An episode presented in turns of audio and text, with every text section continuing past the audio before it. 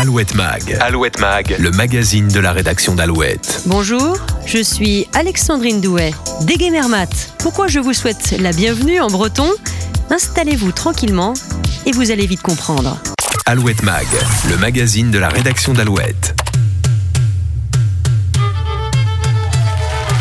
Ce métier est d'abord un métier de scène. Le disque, pour moi, c'est un peu comme les petits pois en boîte. C'est de la conserve. C'est un véritable monument de la musique bretonne qui s'apprête à dire au revoir à son public, ou plutôt Kenavo.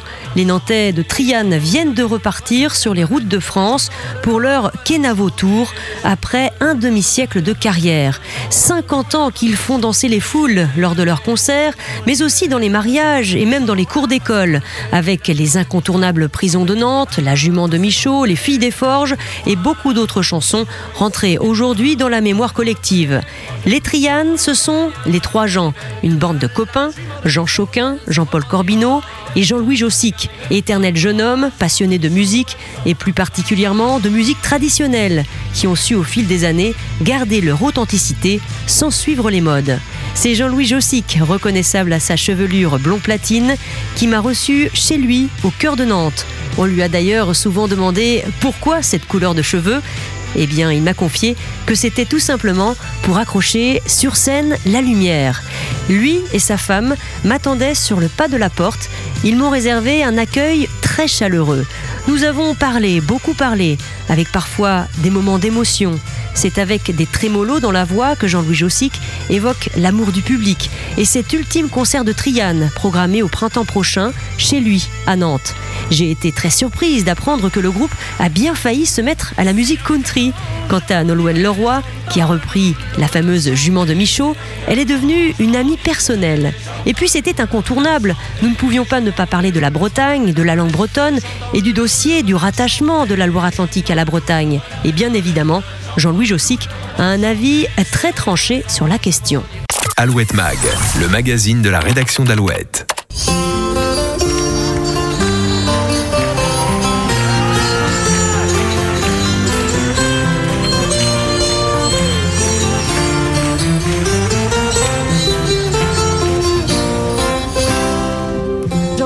Bonjour. Oui, bonjour. Merci de nous recevoir ici chez vous. Alors j'explique un petit peu, on est sur une terrasse, on est en bord de Loire, on est au cœur de Nantes. Merci de nous recevoir. Vous êtes donc l'un des trois gens euh, du groupe Triane et vous célébrez cette année vos 50 ans de carrière.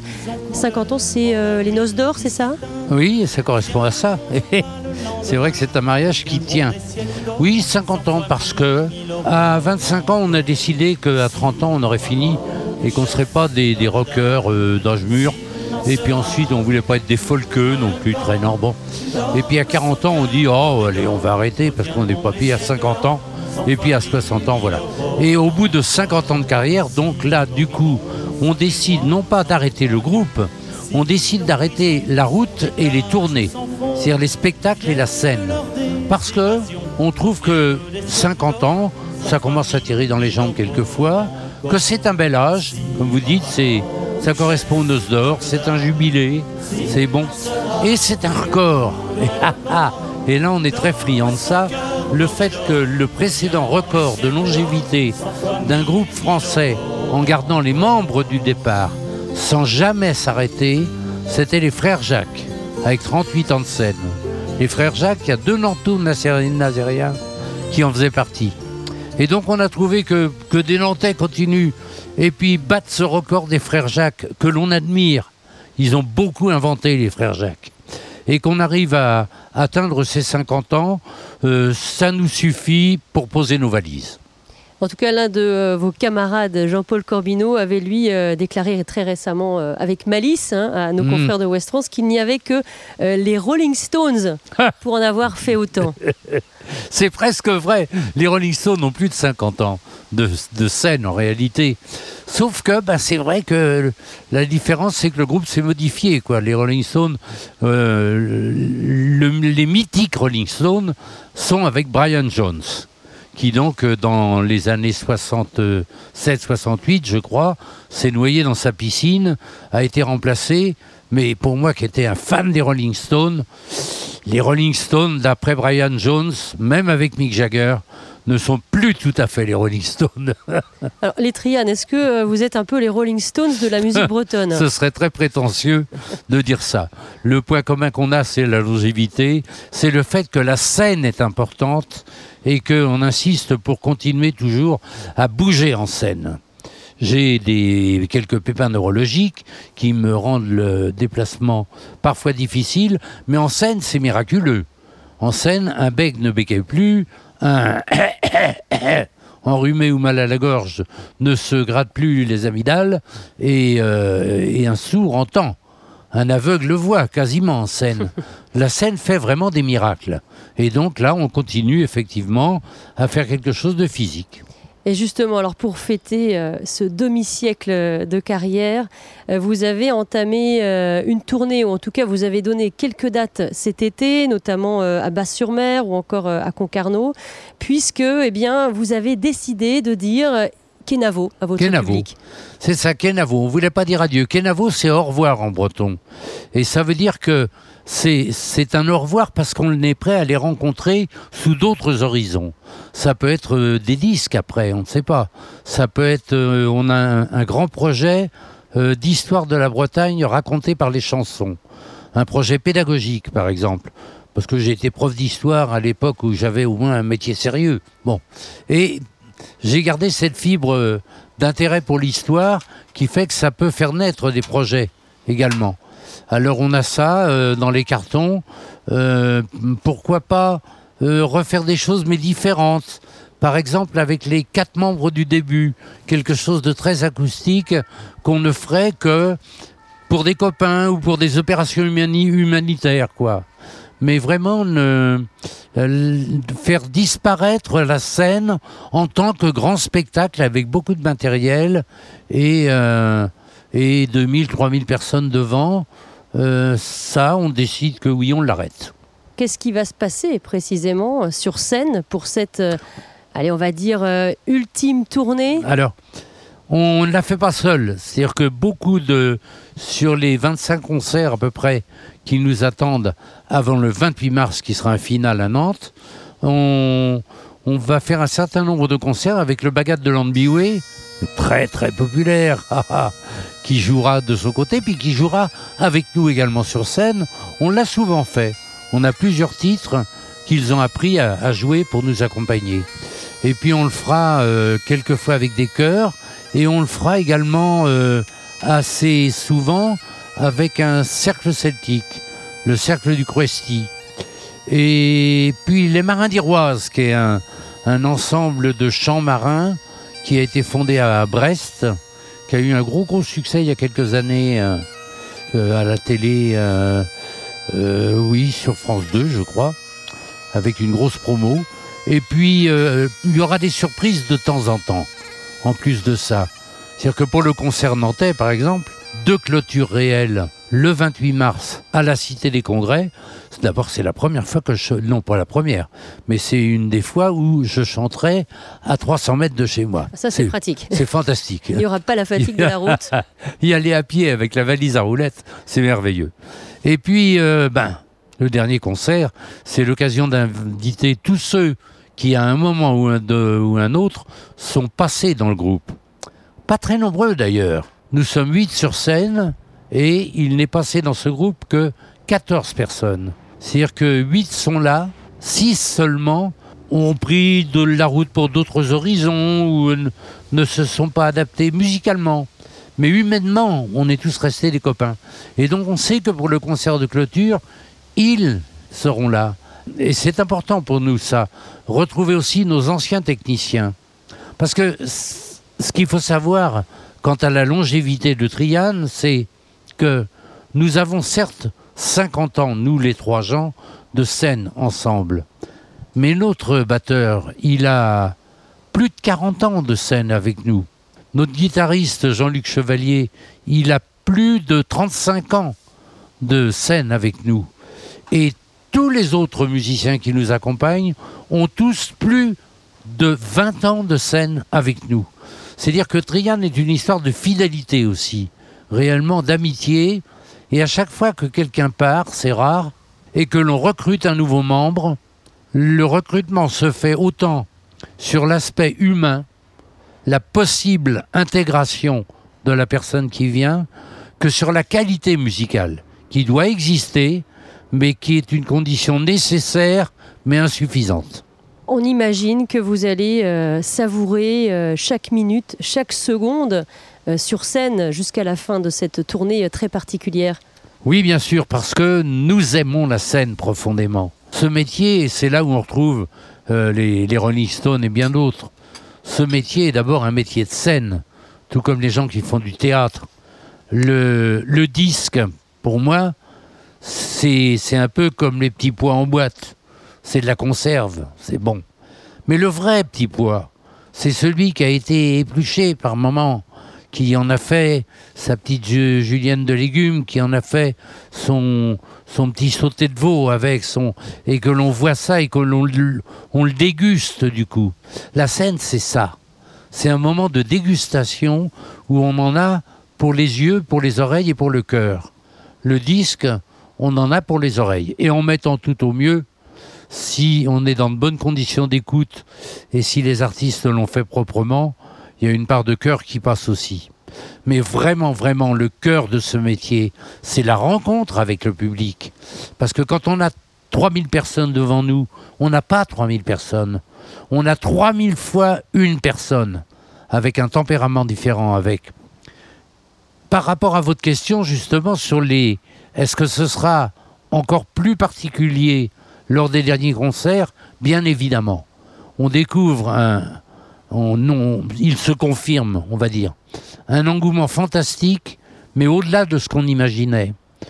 De gens qui nous écrivent, qui nous envoient des mails et qui nous disent à quel point on a marqué leur vie parce que on a été à l'origine de leur mariage, parce que ils ont donné le nom de Corridouane, qui est le nom d'une de nos chansons, à leur petite fille, euh, parce que on a marqué en 75 tel événement dans la famille, en 82 tel événement, en bon. Et ça, c'est quelque chose qu'on n'avait pas avant. Tous ces témoignages qui nous disent, ah, vous arrêtez, ça va être dur pour nous. C'est ça que les gens ajoutent en ce moment. Et ça, c'est profondément touchant. On sent votre émotion d'ailleurs quand vous, euh, évoquez euh, euh, tous ces petits messages, toutes ces marques d'affection de la part du public. Oui, on l'a senti particulièrement il y a trois jours. On a tourné un clip sur un nouveau morceau qui sera une de nos dernières créations qui s'appelle Les rives du Loch Lomond, adaptation d'un traditionnel écossais. Et on a invité à nous rejoindre sur la place de Sainte-Anne-la-Palue ceux de nos fans du public euh, qui avaient euh, envie de participer au tournage de la dernière scène du clip, la fin du morceau. Ils sont venus à 300. Ils venaient de Marseille, de Strasbourg, de Bretagne évidemment, mais ils venaient du Nord, ils venaient d'Allemagne pour une personne. Une autre venait de, de Londres.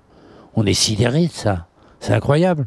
Même au bout de 50 ans, ça, vous euh, émeut et euh, vous êtes euh, bouleversé par, par cet amour du public. Évidemment, encore plus, parce qu'on ne s'attendait pas à ce que les témoignages soient à ce point d'affection, quoi. Même si on savait que remplissant les salles, c'est que le public nous aime. Il y a des, témoignages, on, pourrait, on pourrait les publier dans un livre, tellement c'est beau. Donc justement, en 50 ans de carrière, euh, j'imagine qu'il y a plein euh, euh, d'images qui vous restent en tête. Si vous deviez en garder, allez, une, deux, trois, lesquelles est-ce que vous pourriez garder? Je garderais la petite chapelle de Lio, je ne sais plus comment ça s'écrit. c'est un nom qui apparaît souvent dans les mots croisés. Une, un petit village du côté du plateau de Lannemezan.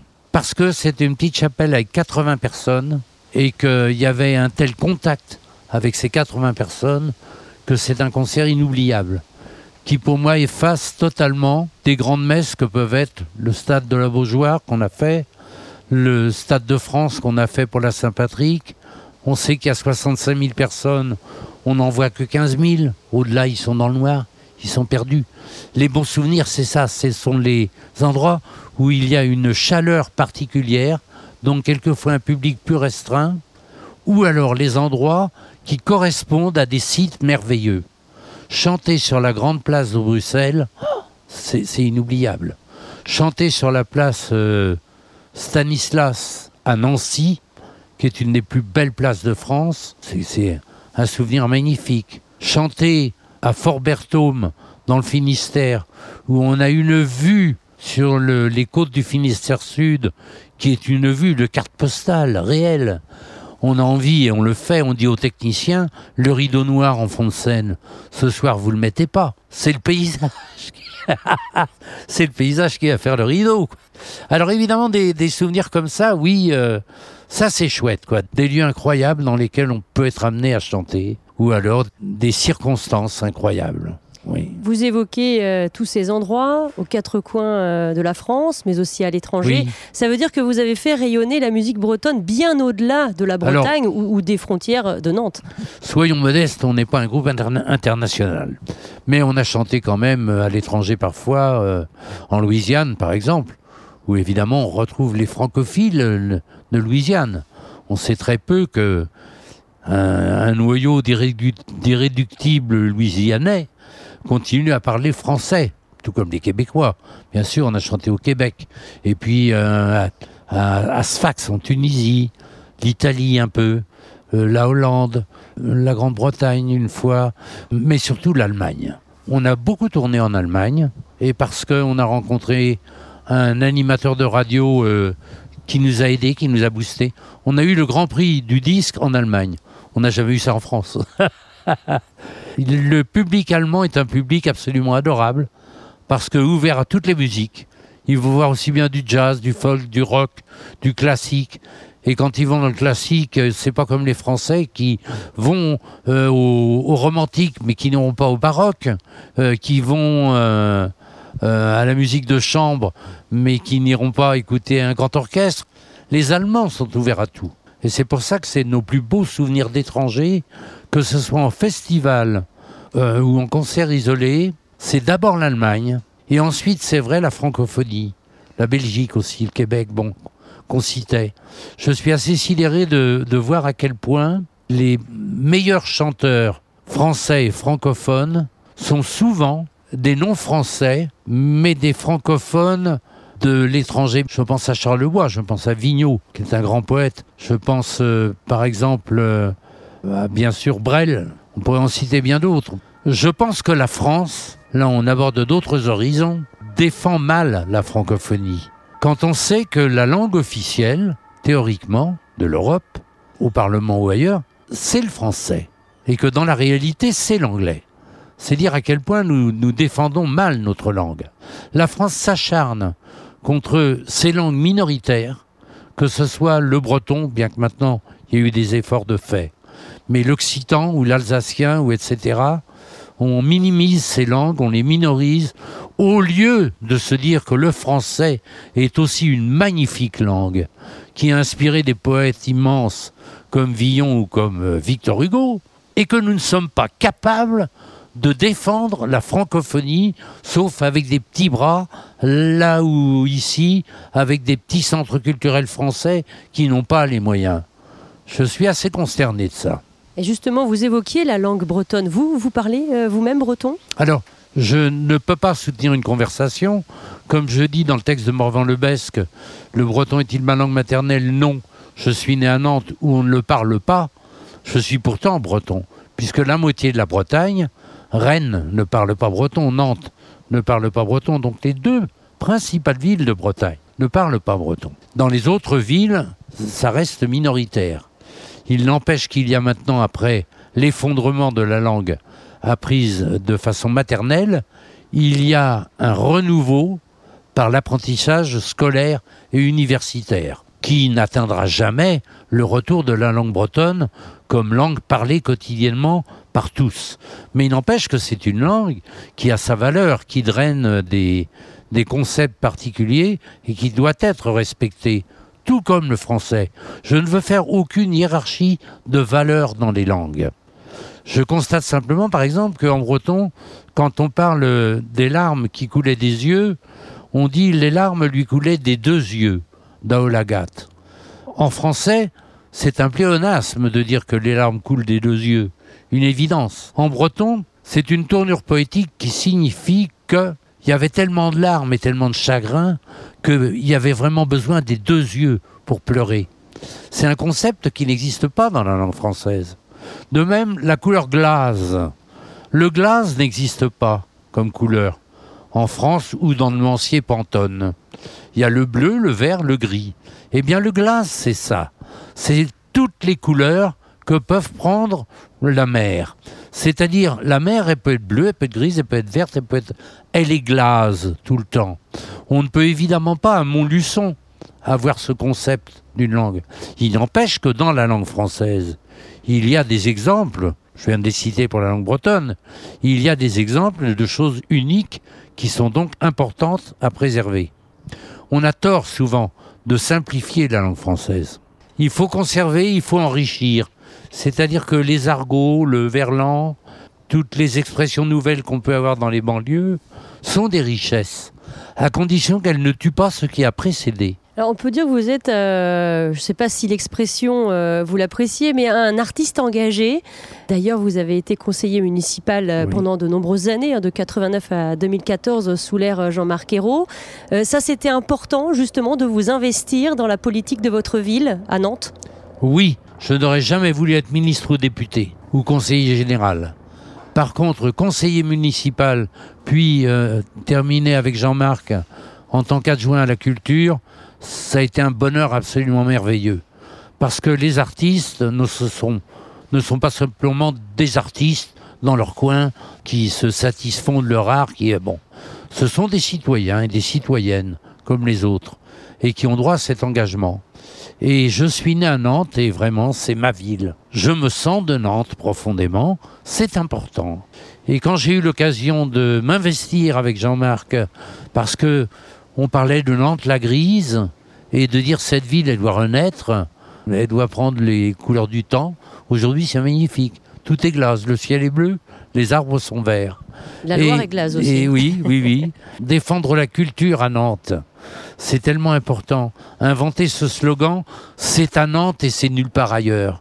Faire des choses comme Royal de Luxe, faire des choses comme le voyage à Nantes, des choses surprenantes que les autres n'oseraient pas faire, participer à ce mouvement qui est un mouvement de tout le peuple de Nantes, parce qu'il l'apprécie et parce qu'il y participe.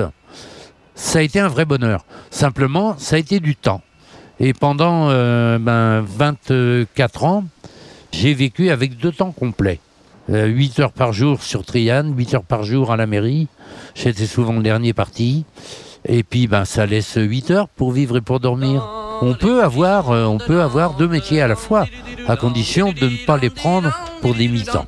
Dans les prisons de Nantes, il y avait un prisonnier, y avait un prisonnier. Personne ne vint le voir, Personne ne vint le voir que la fille du geôlier, la fille du. Un jour il lui demande, un jour il lui demande, oui que dit-on de que dit-on de vous en ville, vous en ville que vous serez pendu et vous serez pendu mais s'il faut qu'on me pende, mais s'il faut qu'on me pende, déliez-moi les pieds, déliez-moi les pieds. La fille était jeunette, la fille était jeunette, les pieds lui a délié, les pieds lui a délié. Le prisonnier alerte, le prisonnier alerte, dans la Loire s'est jeté, dans la Loire s'est jeté. Vous évoquiez la ville de Nantes et ses racines bretonnes. On parle là encore depuis de nombreuses années euh, de cette idée de rattacher la Loire-Atlantique à la Bretagne. Vous, qu'en pensez-vous? Est-ce qu'il faut le faire? Je pense que c'est une évidence et que cela se fera. Simplement, on a trop défendu souvent des arguments euh, du passé ou des arguments euh, folkloriques. Le costume nantais, qui est dans la lignée de tous les autres costumes bretons, traditionnellement, bon, les paludiers de Guérande, les beaux chapeaux, les, etc. La duchesse Anne de Bretagne, oui, tout cela est vrai, et ça prouve que historiquement, Nantes est une ville bretonne. Ce qui m'intéresse, c'est aujourd'hui, soyons sérieux, est-ce que humainement Et économiquement, Nantes est une ville bretonne? Et c'est là que ça devient bien. Parce qu'on constate que dans les pays de la Loire, la Loire-Atlantique avec la Vendée sont les deux seuls départements tournés vers la mer, comme les autres départements bretons. On constate donc que le seul lien que l'on a avec les autres départements sur une chose importante, qui est la mer, la construction navale, même si c'est de la plaisance, même si c'est avec la Vendée qu'on l'a. On constate que nous, seuls, nous sommes le seul département traversé dans la Loire, dans une région qui s'appelle les Pays de la Loire. C'est fantastique, c'est incroyable. Bon.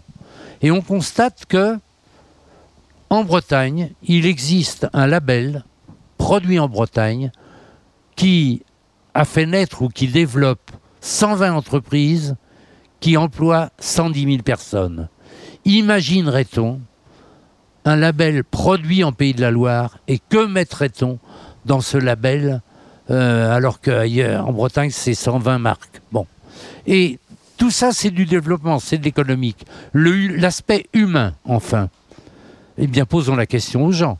Et il y a eu encore un sondage dans le Télégramme qui est le grand journal du Finistère et de Brest.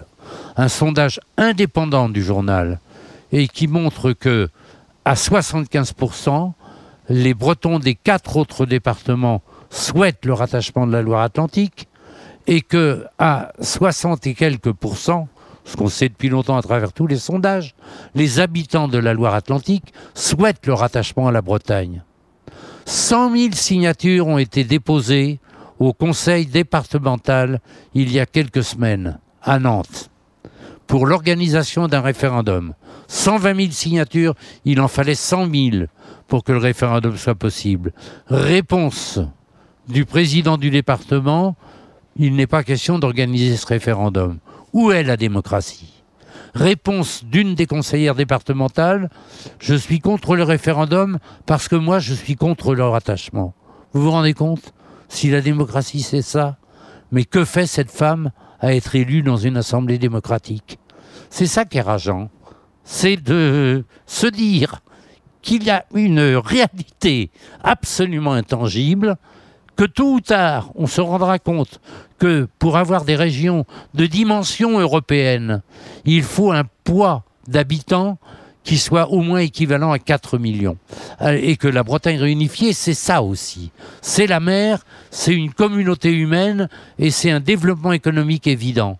Mais surtout, que fait-on des autres départements? Et la question se pose. Je trouve que autant ni, ni Pétain ni Olivier Guichard, après, n'ont posé la question aux autres départements des Pays de la Loire. Est-ce que vous voulez former les Pays de la Loire? Je suis pour qu'on pose la question aux autres euh, départements. Dans quelle région souhaitez-vous aller? Je pense par exemple, d'après des sondages, que les Mayennais souhaiteraient être rattachés à la Bretagne. Et pourquoi pas S'ils font ce choix, je ne suis pas pour une Bretagne historique à cinq départements fermés parce que les guerres l'ont fait comme ça. Les guerres contre la France.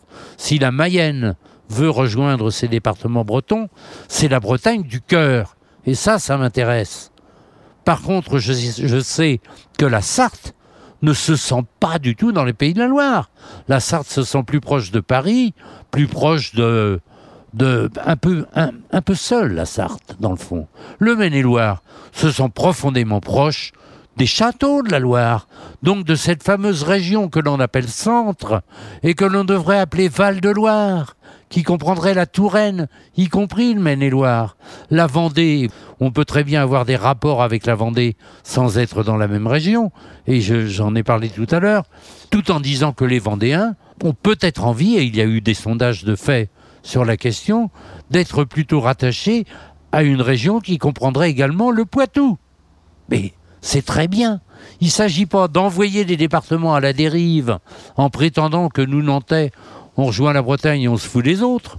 Et d'ailleurs, c'est extrêmement méprisant pour les autres départements de considérer que si la région des Pays de la Loire éclatait, il serait dans une, j'allais dire, dans une EMRDE. E. Pas possible. C'est scandaleux. Bien sûr qu'il y a d'autres régions à trouver. Et des historiens et des géographes, surtout des géographes, qui étaient payés par l'État pour étudier les nouvelles régions, Les géographes ont proposé un découpement de l'Ouest avec cette Bretagne réunifiée, avec la Vendée dans une région réunissant aussi le Poitou, avec le Maine-et-Loire rejoignant le Val-de-Loire, avec la Mayenne ou vers la Bretagne ou vers la Normandie. Toutes des régions de plus de 4 millions d'habitants. L'avis n'a même pas été demandé à ce conseil qui était payé par l'État pour faire ce travail. Le travail n'a pas été regardé. La régionalisation s'est faite, et j'en sais quelque chose parce que j'en étais proche, un soir entre François Hollande et Manuel Valls, après le dîner. Et c'est là qu'on a découpé les, nouvelles régions, et c'est là qu'on a décidé que, comme Jean-Marc Ayrault commençait à ruer dans les brancards, euh, ben, si on trouvait pas la solution du rattachement de la Loire-Atlantique, on touchait à rien. On touchait à rien. C'est-à-dire que les autres régions donc, on soi-disant gagné un poids européen, puisque c'est pour ça qu'on le faisait.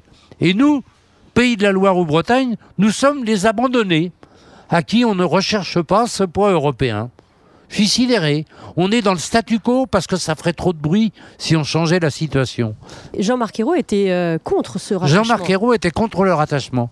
Jean-Marc Ayrault était pour le Grand Ouest. Ce qui, euh, d'un point de vue économique, n'est pas forcément une ineptie. Seulement, le Grand Ouest n'est pas visible de l'étranger. On ne voit pas les Bretons, et c'était Jean-Yves Le Drian à l'époque qui était encore président de région, on ne voit pas les Bretons abandonner le nom de Bretagne pour le nom de Grand Ouest. L'Écosse, c'est porteur d'une image, économiquement, touristiquement, ça se vend dans le monde entier. La Bavière, ça se vend dans le monde entier. La Bretagne, ça se vend dans le monde entier. L'Ouest, il ne se vend nulle part. C'est-à-dire que pour les Bretons des quatre autres départements, l'important était de garder l'identité positive, la marque positive, commercialement, touristiquement, humainement, de la Bretagne. Et je les comprends parfaitement. Par contre, ils souhaitaient que la Loire-Atlantique, parce qu'historiquement, humainement, économiquement, elle travaille avec ces quatre autres départements, il souhaitait qu'elle les rejoigne dans cette région vendable, connue du monde entier, qui s'appelle la Bretagne. Alors revenons à la musique bretonne. Quelle est sa place aujourd'hui euh, dans euh, le milieu de la musique euh, française? Parce qu'on a bien vu qu'il y a eu l'engouement. Alors il y a quelques hmm. années, on se souvient de cette reprise de Mano. plus récemment, Nolwenn Leroy aussi, hmm. bel hommage pour vous, a repris La jument de Michaud, entre autres. Donc on voit que la musique bretonne, elle est encore bien présente. C'est votre sentiment aujourd'hui? Ah oui. Au début des années 70, à la naissance de Triane et avec Roger Siffer en Allemagne, avec les Occitans, avec euh, Stivell, avec Serva, avec etc. Il y a eu une période de mode. On a mis à la mode la musique bretonne, comme quelques années avant, et dire là, da, dire là, da, ou comme après la lambada, ou comme fallait des étés exotiques. Et il y a eu un été exotique breton en 1972, bon, qui a fait qu'il y a eu, hop, la mode. Et la mode, par définition, ça se démode. C'est-à-dire que flac, après, on n'en parle plus. Seulement, pendant les années 80, les Bretons, ils ont fait travailler leurs petites cellules grises, ils ont travaillé musicalement, et puis il y a eu dans les années 90 cette chose merveilleuse que l'on a appelée le rock alternatif. Le rock alternatif, c'était que tout d'un coup, un type comme Adji Lazaro, fondateur du groupe Pigalle, mettait de la vielle à roue dans le rock and roll. Qu'on a vu apparaître euh, avec les Négresses Vertes, avec d'autres groupes, avec euh, la Mano Negra, avec. On a vu apparaître dans le rock l'accordéon, le violon, des choses étranges. Et que donc tout naturellement, que les Bretons chantent avec des guitares électriques et qu'ils y ajoutent le bignou, ça devenait quelque chose qui rentrait dans la.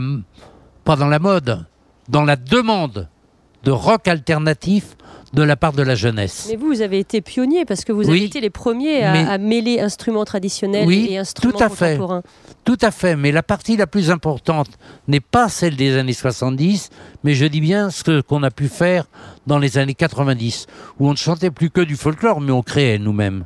Et surtout parce que nous sommes rentrés dans ce mouvement de rock alternatif qui fait que ça n'est plus Paris qui décidait de la mode, c'est les régions la jeunesse des régions qui décidait de ce qu'elle voulait entendre et voir. et elle réclamait la Mano Negra, les Négresses Vertes, Triane et Pigalle. Et ça a été une résurgence absolument fantastique qui fait que la musique bretonne est devenue une des propositions des musiques du monde. Et quand Nolwenn Leroy décide contre l'avis de tout le show business, sauf du directeur de sa maison de disques, Pascal Nègre, qui lui fait confiance, qui lui dit c'est donc. Est-ce qu'il y croyait? Je sais pas. Elle fait un disque sur ses racines de bretonne. La musique qu'elle écoutait quand elle était gamine. Elle écoutait Stivell, elle écoutait Etrian, elle écoutait euh, Les Prisons de Nantes, elle écoutait La Jument de Michaud. Bon, et Trimartelot. C'est formidable. Oui, c'est vrai que quand elle est, arrivée avec cet album, en plus elle sortait euh, de la Starac, on s'est dit mais qu'est-ce qu'elle va nous proposer? Voilà. Et c'est tout d'un coup une, une jeune femme qui propose à une nouvelle génération la même chose, présentée différemment que ce que les parents ont découvert avant, qui, qui nous conforte dans l'idée que nous, nous sommes un groupe de 7 à 77 ans. C'est pour ça qu'il y a une profonde amitié avec Nolwenn Leroy, qui en plus, je le dis au passage, est une femme et une professionnelle remarquable. J'ai entendu quelquefois quelqu'un dire que Nolwenn avait pris la grosse tête. Je suis épouvanté. Je l'ai vu au Sable d'Olonne, euh, dans un festival, le festival des îles d'Olonne, rester à signer des autographes pour les bénévoles derrière le décor et pour euh, les, enfants qui étaient là, et rester jusqu'à plus d'une heure du matin alors qu'elle avait son tourbus qui l'attendait pour chanter le lendemain à Clermont-Ferrand. Je voudrais savoir, où est la grosse tête là-dedans. Collaboration avec Nolwenn Leroy Oui, c'est arrivé quelques fois qu'on chante ensemble, bien sûr. Quand elle passe à Nantes, je l'ai rejointe sur scène. Une collaboration après. Est-ce qu'on chantera quelque chose avec elle? Je ne sais pas. C'est possible, c'est possible. C'est une copine, c'est une amie. Bon. Mais de là à dire on va faire carrière commune, pas forcément. Mais euh, elle, Mano, Mano. Mano, le seul tort de Mano, ça a été d'être détruit au départ par leur maison de disques. Quand ils ont fait la la la la la une reprise d'un morceau de Trimartelaude. C'était génial de reprendre son gimmick. Et Il revient d'ailleurs. Et, voilà. Et Mano, donc, a été complètement pété par sa maison de disques qui petit à petit les a divisés, a viré le batteur, a dit un tel, faut pas le garder, il est mauvais, et a gardé le membre principal de Mano, et Mano se reforme avec de nouveaux membres. C'est très bien, mais je regrette qu'il se soit finalement, dans un premier temps, laissé avoir, puisqu'ils ont eu un trou dans leur carrière. Ils nous ont demandé au départ, est-ce que vous avez un conseil à nous donner? J'aurais répondu, n'écoutez surtout pas les conseils. C'est le premier conseil à donner. C'est ce qu'ils n'ont pas fait. Est-ce que c'est votre secret à vous aussi justement de, ne pas avoir écouté les uns et les autres, d'avoir suivi votre chemin comme vous le sentiez avec euh, toute cette liberté que l'on vous connaît? Oh là là, fortement, dès le début. Nous avons décidé que nous étions trois puis quatre sur scène, que nous décidions de tout. Et euh, un tel point, c'est que quand nous avons été distribués donc par Phonogramme, devenu Polygram, devenu Universal, qui est une des grosses grosses boîtes de disques maintenant dans le monde, euh, on est resté 25 ans chez eux. On avait le contrat le plus ancien avec Serge Lama, Johnny Hallyday qui était encore, Nana Mouskouri, Jane Birkin et Serge Gainsbourg. on en a vu passer des gens dans le show business qui nous ont donné des conseils qu'on n'a jamais écoutés.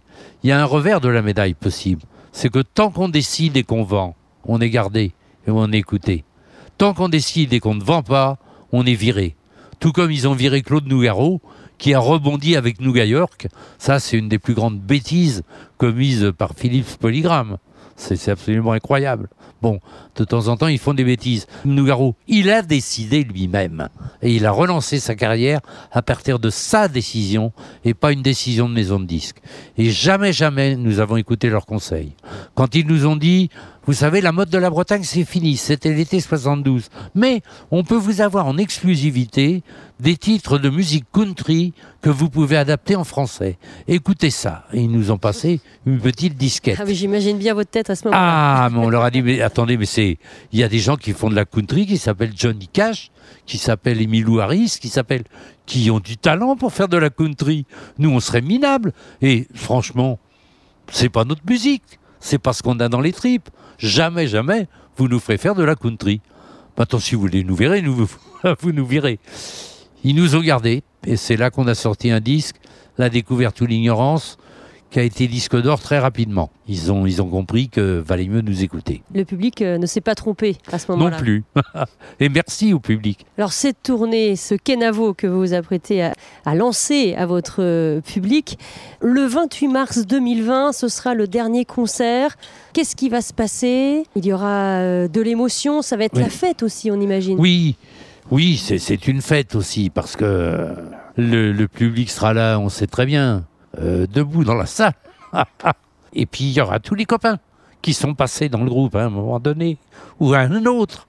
Et puis vous sentez mon émotion. À la fin, je, serai liquide. C'est forcé. C'est 50 ans d'amour entre trois types, trois vrais copains. Et 50 ans d'amour avec le public. Mais vous ne les quittez pas, vos, vos copains, parce qu'après, vous allez je continuer l'aventure d'une autre façon. mais je quitte le fait de les voir devant moi, de les voir euh, vibrer à chaque chanson, de rire, de danser, d'être ému, quelquefois de pleurer devant la scène sur telle ou telle chanson. Et, et ça, c'est une chose on- qu'on perd en arrêtant la scène, même si on garde tout le reste. Alors c'est un peu, euh, j'ai envie de dire, comme un, un sportif de haut niveau. Il y a un moment où il faut s'arrêter. Mais comment est-ce que vous, vous décidez, comment est-ce que vous avez décidé d'arrêter la scène? Parce que Jean, un des trois Jean, euh, voulait arrêter à la fin de cet été. Et qu'il en avait marre de la route et que, bon, bah voilà, quoi. Bon. Jean-Paul, euh, lui, arrêter ou continuer, il savait pas. Il savait pas trop. Personnellement, euh, j'aurais voulu mourir sur scène. Bon. Ça, ça me rappelle Et une chanson. on, on a fait, on a fait un, un moyen terme. J'ai dit à Jean, écoute Jean, en prolongeant de quelques mois, nous atteignons l'an 2020, nous sommes nés en 1970, nous aurons 50 ans de scène et nous serons les seuls à avoir fait 50 ans de scène. C'est un beau challenge, on serait idiot de terminer à 49 ans.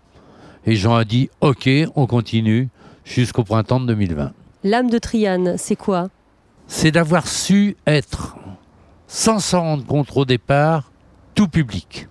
Parce que j'ai compris, au fil des ans, que nos premières chansons, Les filles des forges, Les prisons de Nantes, La jument de Michaud, c'est des chansons de premier et de second degré.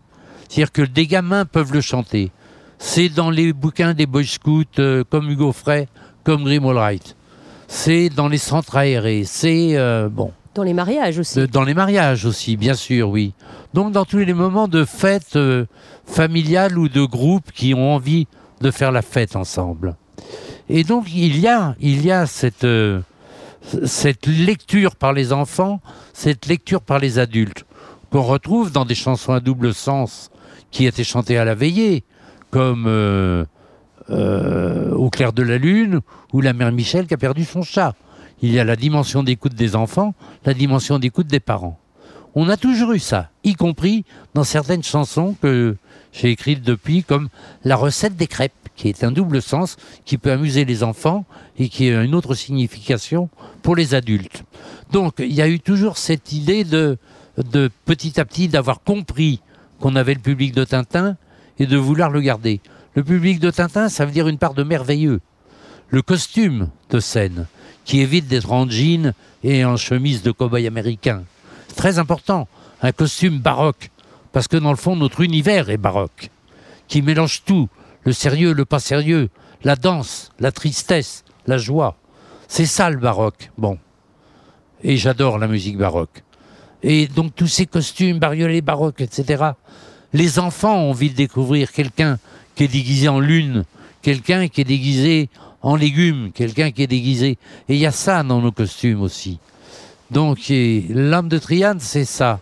C'est la volonté d'être toujours accessible et de rechercher le contact avec le plus grand nombre. Le tournage sur la scène de Saint-Anne-la-Palue, je le redis, ça a été l'occasion pour moi pendant quatre heures, même si c'est dur, j'ai quelques pépins neurologiques, de rester debout, de piétiner, de faire des kilomètres et de faire des dizaines et peut-être plusieurs centaines, cent, 150 photos avec ces gens qui venaient de partout et de parler avec eux. L'âme de Triane, c'est ça, c'est l'accessibilité parce que notre musique est une musique que l'on veut accessible à tous. Donc les interprètes doivent être accessibles à tous. C'est pour ça que symboliquement, il n'y a pas de barrière devant la scène. Quand dans un festival, on est obligé d'avoir des barrières, pour moi, c'est triste. Parce que les premiers, ils sont à 5 mètres. Je les veux à 1 mètre de la scène. Et c'est pour ça qu'aujourd'hui, pour la tournée Kenavo, nous mettons sur la scène du public au moins 20, 30, 40 personnes qui sont à gauche et à droite assis sur la scène avec nous, comme à la veillée. Parce que l'âme de Triane, c'est la rencontre, c'est la veillée avec tout le monde. Est-ce qu'on peut imaginer, après, une fois que la tournée sera terminée, des petites apparitions de temps en temps et puis des, coups de main justement à de jeunes artistes? Oui, c'est ça, des petites apparitions, euh, certainement, mais en, je le redis, en, en bande plus restreinte. Aider des, des jeunes artistes, oui, s'ils nous le demandent. J'aimerais beaucoup faire une profession que j'ai toujours refusée, qui est directeur artistique. Et j'ai tout de suite cru quand euh, Jeanne Chéral est apparue. Jeanne Chéral, euh, je l'ai vue pour la première fois sur la scène du théâtre Gralin. Cette petite fille avec des nattes, perdue derrière un grand piano à queue. Il y avait quelque chose qui se passait qui fait que quand je l'ai croisée après dans une rue, je lui ai dit Jeanne, ce que vous faites, ça pourrait marcher. Ça ne peut pas ne pas marcher. Et ça a marché. Elmer Footbeat, par exemple, aurait eu besoin d'une direction. Elmer Footbeat a, a duré quelques années, puis euh, certains du groupe ont décidé qu'ils allaient montrer qu'ils étaient des vrais musiciens et qu'ils allaient arrêter de rigoler. C'était un tort. Et résultat, quelques années après, enfin longtemps après, ils se reforment. Je suis content aujourd'hui de voir oui, qu'Elmer Footbeat est, reformé. Oui, oui, oui. Manu est un mec super. Et je suis, je suis vachement content pour eux, quoi. Et pour le public aussi, c'est un groupe marquant, c'est un groupe mythique. Ça me fait de la peine de voir que le groupe EV a disparu. EV était également un groupe mythique, euh, mi-finlandais, mi-breton. C'était étonnant. Ils faisaient une musique que les autres ne faisaient pas. À un moment, ça marchait un peu moins. Comme on dit, ils ont splitté. J'espère, j'espère, peut-être, réussir à reformer EV pour notre concert de départ. J'espère. c'est un scoop que je vous livre. Et puis, euh, pour tout de suite après l'arrêt, que tous les Trianes trouvent le plaisir de continuer en faisant autre chose ensemble et aussi le, le plaisir de se dire que, que la vie n'est pas, n'est pas finie parce que la passion de toute une vie s'arrête soudain sur scène. Les, les retraités, quels qu'ils soient, souvent ont un sacré coup de bambou au moment où ils prennent leur retraite. Euh, vous, vous avez euh, dépassé l'âge légal de la retraite, hein, si je puis me permettre. c'est vrai, j'ai 72 ans. Mais euh, on ne se pose pas cette question quand on fait un, un boulot passion. Je comprends que des gens qui s'ennuient au travail veuillent la semaine de 35 heures. Et moi, j'ai eu la semaine de 80 heures quand j'étais conseiller municipal ou adjoint à la ville de Nantes et que j'avais Trian en plus. Mais quand ce métier est une passion, on ne peut pas compter ses heures, c'est un épanouissement. Bon. Donc je, souhaite que, contrairement à d'autres retraités qui vivent mal leur retraite, nous ayons, malgré cet arrêt de l'élément essentiel de notre travail passion, qu'est la scène, euh, que nous ayons beaucoup de bonheur à continuer. Euh, J'ai quelques idées personnellement. Oui, oui. Est-ce que j'écrirai un bouquin? Je ne sais pas. Est-ce que je ferai un disque? Je ne sais pas. Je ferai l'un des deux, certainement. Est-ce que vous êtes capable, là, maintenant, de, prononcer une phrase en breton? Euh, Difficilement, parce que je suis né à Nantes où on ne parle pas. Mais, euh, que dis-je? Avoir Véchal, par exemple. Ça veut dire, euh, en breton, au revoir, mais à bientôt. Il y a ce sens aussi, dans le revoir qui n'est pas un adieu. Et me vient toujours une, une, phrase qui commence pratiquement toutes les chansons traditionnelles bretonnes. Chez le tu diawang, agueur et. Son, son, son.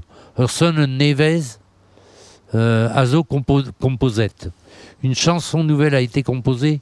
Écoutez, jeunes gens et vieilles gens aussi. C'est-à-dire que dans la chanson bretonne, il y a cette phrase qui commençait toutes les guerres traditionnelles. Écoutez jeunes gens et vieilles gens aussi. C'est l'histoire de Triane. Pour les jeunes et pour les vieux. J'écris une chanson actuellement pour un, ami où je raconte sa carrière. Elle commence par Chez le et Gorvé. Les rives du Loch Lomond, le clip euh, a été euh, tourné, euh, en tout cas le final du clip a été tourné il y a quelques jours. On pourra le découvrir quand? Alors il paraît qu'il serait déjà mis en ligne à la mi-octobre. Et en plus, comme on sort un DVD, c'est le concert de Bas-sur-Mer du mois fin juillet. On va mettre en bonus dessus le clip du, des rives du Loch Lomond, certainement. Et puis il y aura une autre chanson parce que ce sera un, DVD CD. il y aura une autre chanson, je n'appellerai pas ça un bonus, mais un malus, parce que je suis en train d'écrire une chanson sur euh, Steve, ce jeune qui s'est noyé à la fin d'une rêve partie le 21 juin. Merci beaucoup Jean-Louis Jossic de nous avoir reçus. Et puis, eh bien, euh, on va profiter un peu euh, de ce que nous avons devant nous puisque ah. votre épouse a eu l'amabilité de nous servir le thé et le café. C'est un peu froid. C'est C'est un peu froid. Pourquoi? Parce qu'on a beaucoup parlé. Merci beaucoup. Avec le bon vent. Trian passera certainement à côté de chez vous. Les trois gens se produiront l'année prochaine à Laval, au Mans, à Angers, Limoges, Tours, Brest et même à Paris sur la mythique scène de l'Olympia. Ultime tour de chant le 28 mars 2020 à Nantes et c'est déjà complet. Une date supplémentaire a été fixée au 11 mars. Tous ces concerts devraient se terminer par des rappels à n'en plus finir. Voilà, c'est la fin de ce podcast. Merci de l'avoir écouté. J'espère que vous avez apprécié cette parenthèse, tout comme j'ai eu des étoiles plein les yeux après cet entretien avec l'un des membres du groupe qui a bercé mon enfance. Allez, Kenavo à tous? Alouette Mag, le magazine de la rédaction d'Alouette qui s'écoute sur alouette.fr et toutes les plateformes de podcast.